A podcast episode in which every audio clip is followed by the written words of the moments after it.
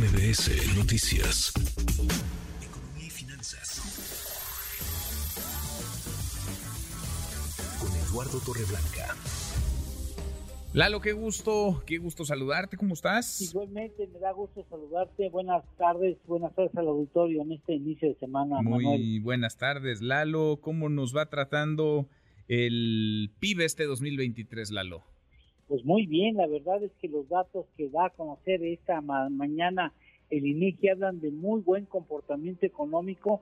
Eh, yo creo que no debería de desperdiciar el presidente la oportunidad para cacarear esos logros.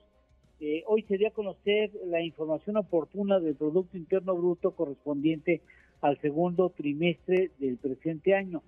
Eh, ¿Qué significa información oportuna? Que es el primer cálculo es la primera lectura, es la primera vez que se estima el comportamiento del Producto Interno Bruto, que no es otra cosa más que medir la riqueza que ha generado este país en el tiempo dado, en el segundo trimestre del 2023.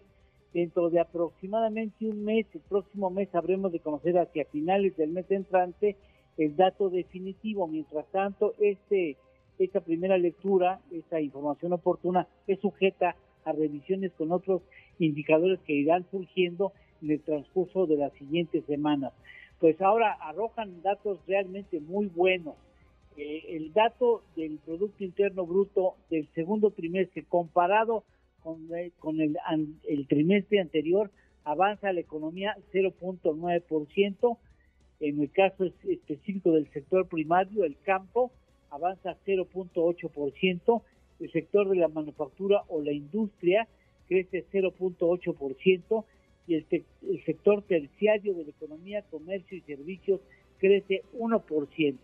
Contra el mismo periodo, segundo trimestre del 2022, avanza 3.6% en términos anuales, digámoslo así. En el sector primario un crecimiento de 2.5%, el sector secundario un avance de 2.6% y el sector terciario 4.1%. Claramente el, el motor de la economía interna ha sido el más destacado en este periodo. Por último, en cuanto al primer semestre del 2023 comparado con el primer semestre del 2022, la economía en su conjunto crece 3.6%, el sector eh, secundario 2.7%, el sector terciario 4.1%. Estamos hablando de un comportamiento económico muy destacado de la economía mexicana durante el segundo trimestre. Y eso vale la pena decir, y eso que esta administración federal no se ha caracterizado por promover la actividad económica ni fomentar la inversión. Si lo hubiera hecho, estos datos estarían realmente de niveles así eh, muy destacados incluso en comparación con otros países como es el caso de Brasil que ha logrado una incorporación de inversión extranjera en terrenos mucho, muy altos en comparación al, de México. ¿eh? Sin duda, sin duda, pues ahí va, ahí va, la economía eh, medio batallando, pero saliendo ya del, del bache, del hoyo muy profundo en el que caímos, sobre todo por la, por la pandemia. Se ve mucho mejor el panorama. ¿Lalo, tenemos postre?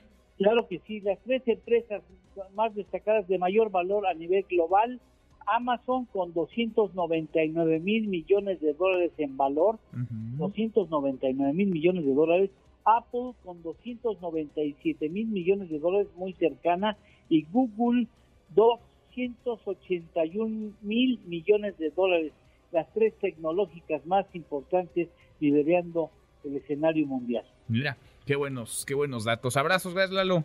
Igualmente, Manuel, buenas tardes y buen provecho a Muy buenas tardes, es Eduardo Torreblanca redes sociales para que siga en contacto: Twitter, Facebook y TikTok. M. López San Martín.